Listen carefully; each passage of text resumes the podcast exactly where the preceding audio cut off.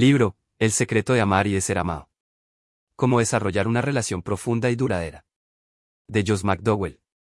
Capítulo 24. Un amor de crecimiento dinámico. Como sucede con el ejercicio aeróbico, el amor no es estático. El amor que se comparte en una relación matrimonial y sexual de máxima expresión, o crece o se atrofia. Un amor maduro seguirá experimentando crecimiento dinámico. En cierta ocasión, al principio de nuestra vida matrimonial, yo estaba hablando sobre economía aproximadamente 300 miembros del profesorado y de la administración de la Universidad de Tennessee como es mi costumbre. En los primeros minutos de la charla hice algunos comentarios sobre mi esposa. Después de todo, aquello que ocupa un lugar más importante en el corazón de uno está más a menudo en sus labios. En todo caso, yo pensé que se trataba de unos comentarios muy apropiados.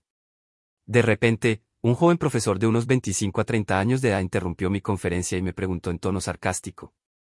¿Cuánto tiempo lleva usted casado? Seis meses, respondí. Entonces él dijo algo negativo que he oído repetir muchas veces.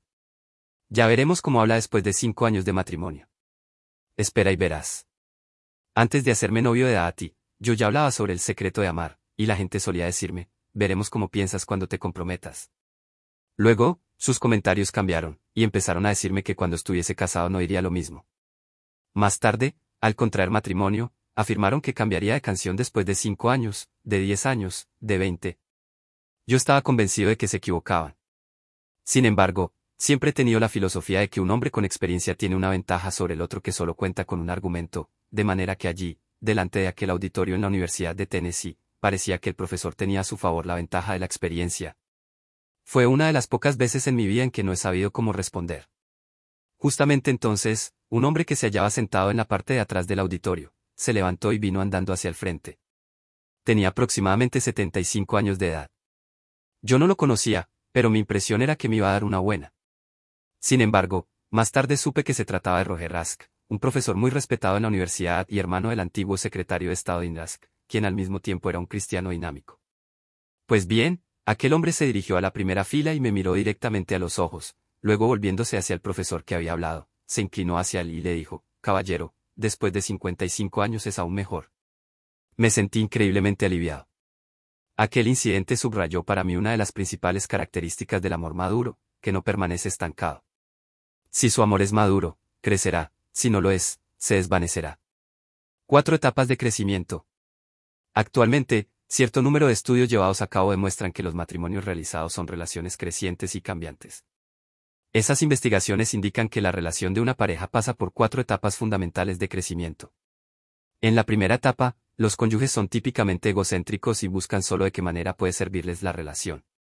En el siguiente paso, negocian compensaciones, servicio por servicio, concesión por concesión. Durante la tercera etapa, cada uno empieza a apreciar la individualidad del otro y hace ajustes por el bien del matrimonio y de su esposo o esposa. Cuando se encuentran en la cuarta etapa, han desarrollado una serie de reglas de la relación, mediante las cuales pueden evitar o resolver los problemas. Por desgracia, señala el doctor Roland Lavant, profesor de la Universidad de Boston y terapeuta familiar, muchos matrimonios no pasan de la segunda etapa. Los esposos nunca van más allá de decir, te lavo la espalda si tú me la lavas a mí. Si ustedes tienen un amor fundamentalmente incondicional, que acepta a la otra persona como es y sin embargo la estimula a mejorar, experimentarán crecimiento. Añádanle a esto un compromiso con la relación y un factor de confianza que lleva a una comunicación íntima y significativa, y tendrán su crecimiento dinámico, crecimiento que conducirá a unos sentimientos más profundos y una solicitud mayor de parte de cada uno. Si usted cuenta con un amigo entrañable, alguien a quien conoce profunda e íntimamente, es muy probable que esa persona le agradará desde el primer momento. Cuando se conocieron usted sintió algo como, oh, qué bien nos entendemos. Como disfrutamos juntos. Luego, con el paso de los años, su historia y sus experiencias comunes aumentaron, de manera que ahora ama aún más a su amigo porque lo conoce mejor. Cuanto más tiempo pasa, tanto más crece su afecto por él, o por ella. Esta misma dinámica se da también con el Señor, cuando uno acaba de conocer a Cristo, está tan enamorado del que apenas puede soportarlo, y a medida que pasa el tiempo esos sentimientos se hacen más profundos. Eche un buen vistazo a su relación. Ve usted crecimiento en ella.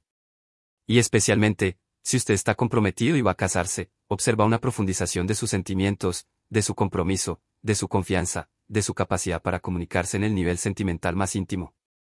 Si su amor es maduro, ello se hará evidente por el tremendo crecimiento que podrá constatar en la relación. Preguntas a considerar. ¿En qué etapa de crecimiento se halla usted en su relación? ¿Qué puede hacer usted para experimentar más crecimiento?